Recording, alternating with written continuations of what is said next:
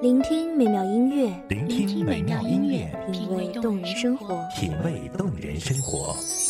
用心发现好音乐，带你走进旋律背后的深情往事。如果我变成回忆，退出了这场生命，留下一样的音乐，不一样的分享，你我亲身经历的爱情往事。告诉我，你不是真的离开我。一米阳光音乐台，一米阳，光音乐台，你我耳边的音乐驿站，情感的避风港。我来当你的避风港。微信公众账号、微博搜索“一米阳光音乐台”即可添加关注。同时，一米阳光音乐台也正在招聘主播、策划、文编、音频、美工、行政、人事、编剧等等。招聘群：幺五四六六二七五二幺五四六六二七五二。聆听美妙音乐，品味动人生活。这里是你身边最温暖的一米阳光，欢迎守候。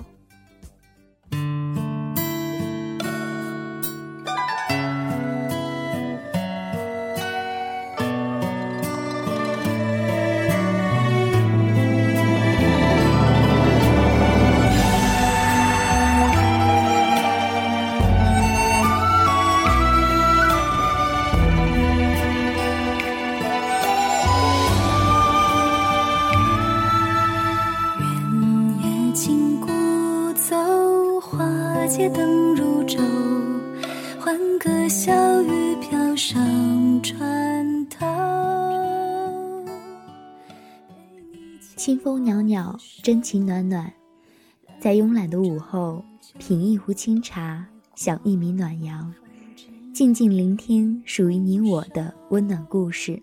全球各地的听众朋友们，你们好，欢迎收听一米阳光音乐台，我是主播婉瑶。在羊年来临之际，向全球所有的听众朋友们问好，祝大家新年快乐，羊年大吉。新春团圆之时，我想大家心里总有那么一个人让你思念。前尘若梦，相识就好似命中注定的缘分。那么本期的新春特别节目，就让我们一同走进宋徽宗和李师师的那段往事。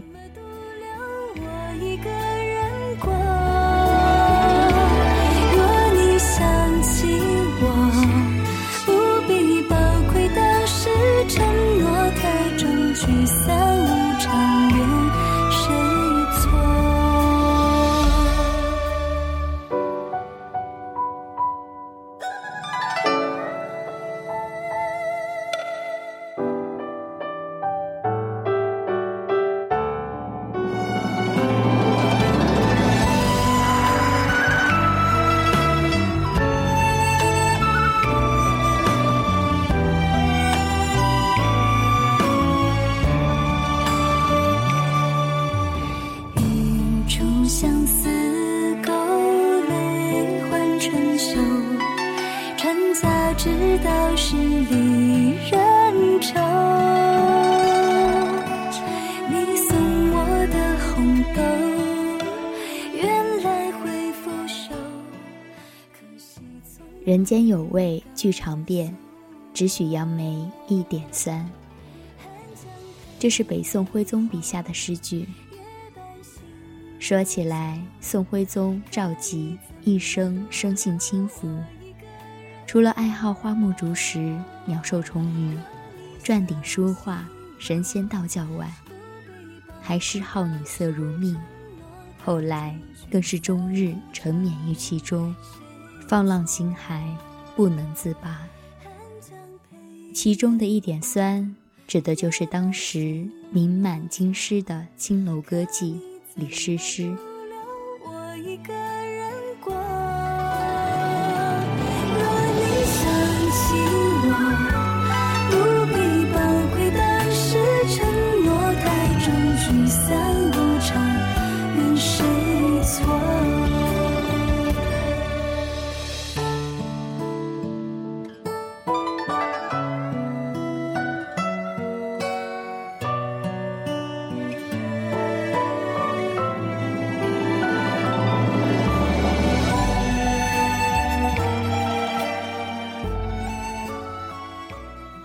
李师师，北宋末年汴京名妓，四岁时亡父，因而落入昌吉李家，取名李师师。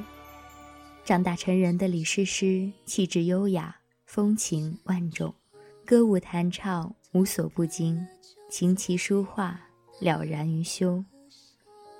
也许由于童年凄凉的生活，在李师师心中刻下了深深的烙印。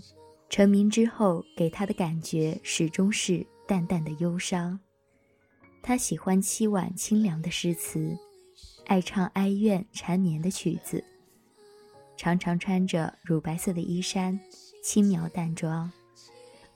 这一切都构成了一种冷美人的基调，反而更加迷人万分。一时，冷美人李师师名满京城。谁的歌声轻轻轻轻唱？谁的泪水静静淌？那些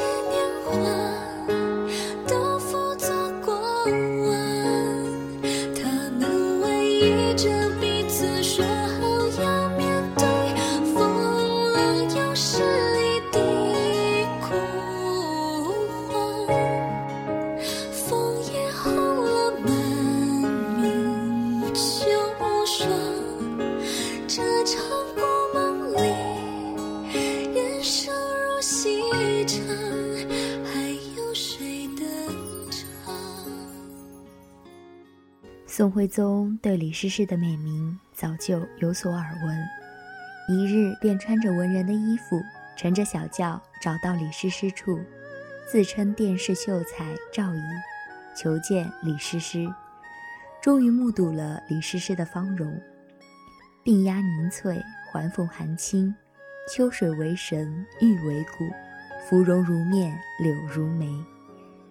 徽宗听着诗诗纸板唱词，看着诗诗和月漫舞，几杯美酒下肚，已经神魂颠倒，便去拥了李师师同入罗帷。这一夜枕溪缱绻，比内妃嫔当夕时，情致加倍。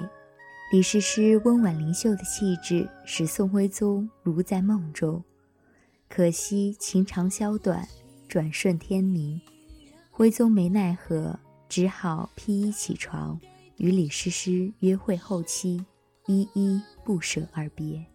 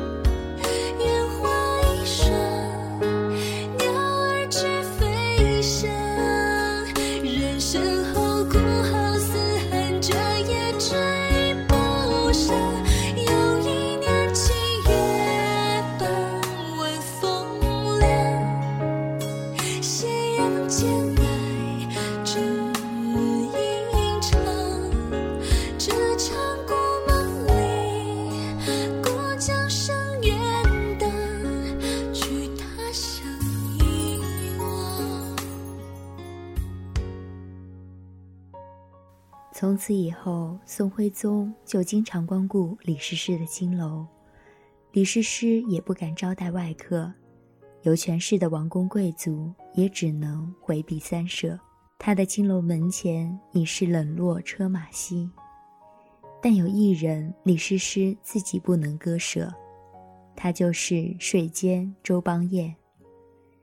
周邦彦也是一名才子，他风雅绝伦，博涉百家，并且能按谱制曲，所作乐府长短诗句，词韵清味，是当时的大词人。有一次，宋徽宗生病，周邦彦趁机幽会李师师。两人正耳鬓厮磨之际，突报圣驾前来，周邦彦只好匆匆躲到床铺底下。宋徽宗坐下后，就送给李师师一个从江南用快马送到的新鲜橙子。与他边吃边调情。这天由于徽宗身体没有完全好，才没有留宿。我把相思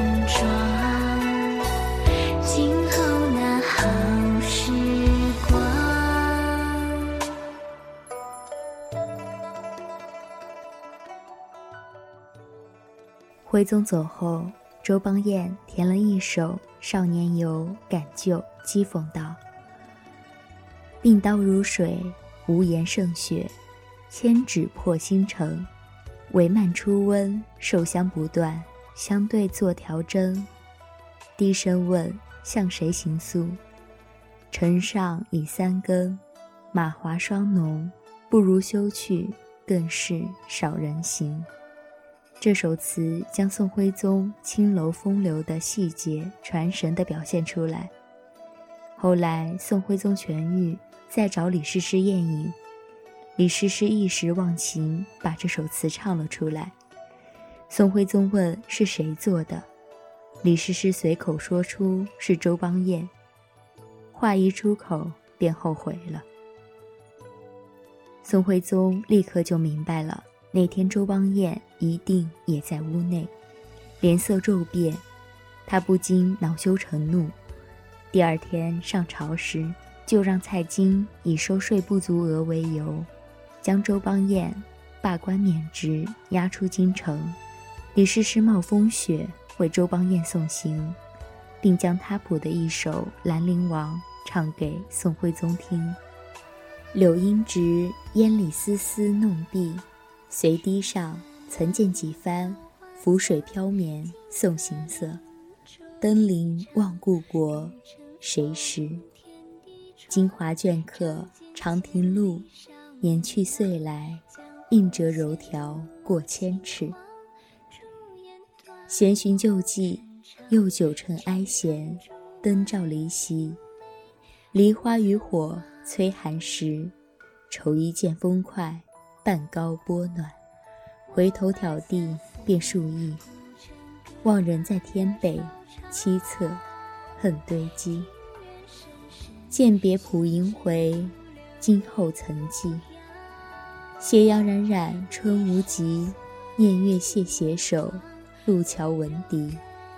沈思前世，似梦里，泪暗滴。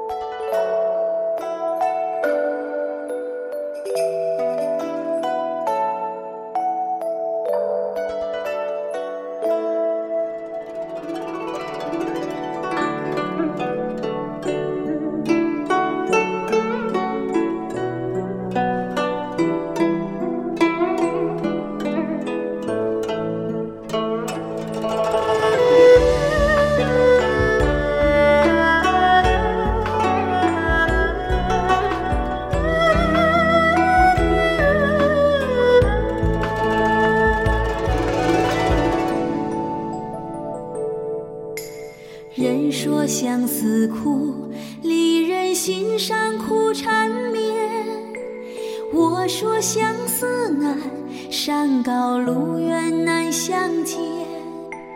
一点愁，感慨万千。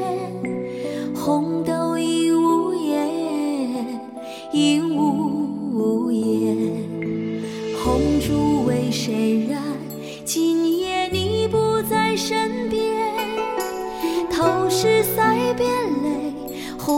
红红喜字我无缘。一杯酒，思绪万千，忘不回旧誓言，旧誓言。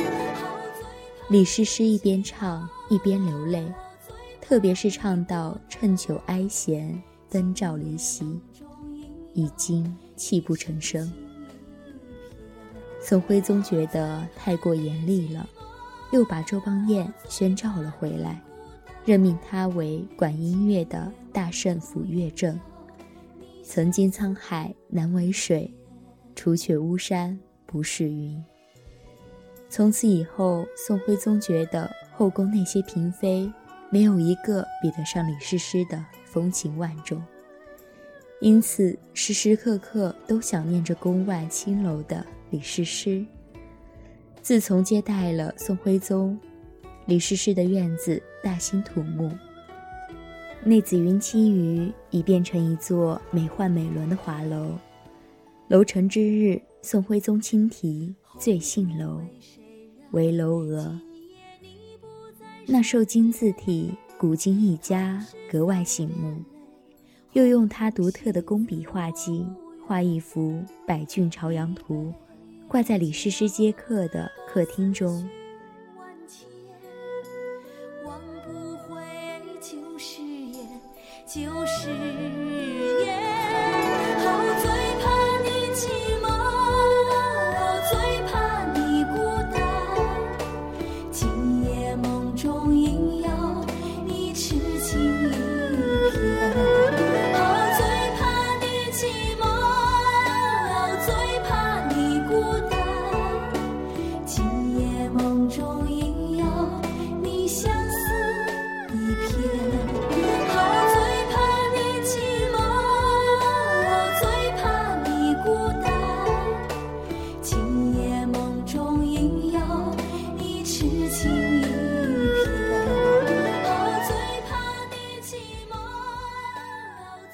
靖康之难后，宋徽宗、宋钦宗先后做了俘虏。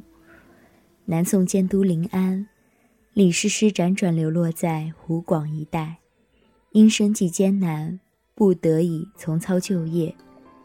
备受折磨的李师师容颜憔悴，心绪萧然，卖唱度日。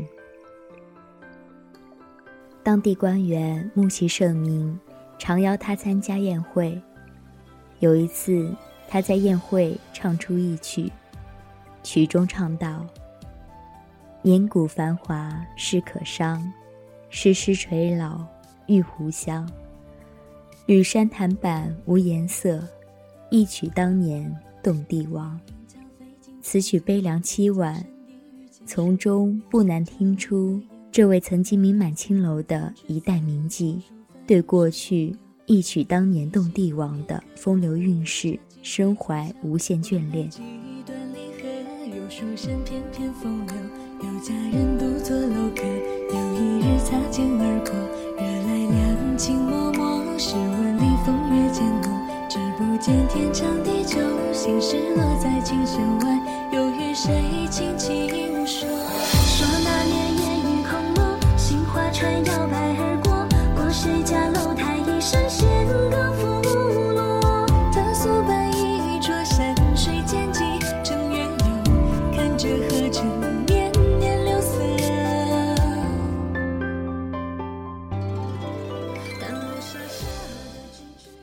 另外，关于李师师的余生，还有三个不同的说法。其一，当李刚主持东京保卫战时，他将全部家财捐赠出来，助宋抗金。靖康之难中，他逃出汴京，到慈云观中做了女道士。其二，金军攻破汴京后，金主垂涎李师师，降臣张邦昌千方百计寻找，不惜重金悬赏，最后终于找到他。他蓬头垢面，不肯换洗更衣去见金人，趁人不备吞金自杀。其三，李师师南渡后，士大夫都把他当作红颜祸水。不肯与他交往，他穷困潦倒，嫁给商人做妾，溺死在钱塘江中。现在在开封市北关外尚有李师师墓，对他一生的所作所为，有这样一首诗可以高度概括：方剂依稀即汴梁，当年运势久传扬，子宫有道通香窟。红粉多情恋上皇，孰料胡儿驱铁马，尽交佳丽死洪阳。靖康耻耻为谁雪？黄河滔滔万古伤。曲中人早已离题。当一阵阵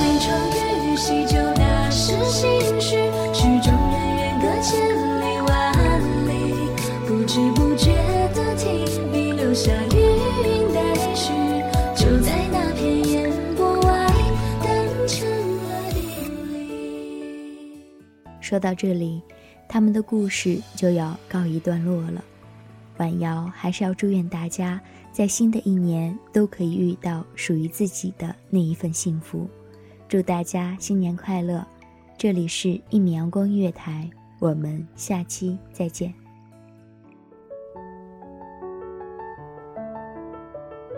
守候只为那一米的阳光，穿行与你相约在梦之彼岸。一米阳光音乐台，一米阳光音乐台，你我耳边的音乐驿站，情感的避风港。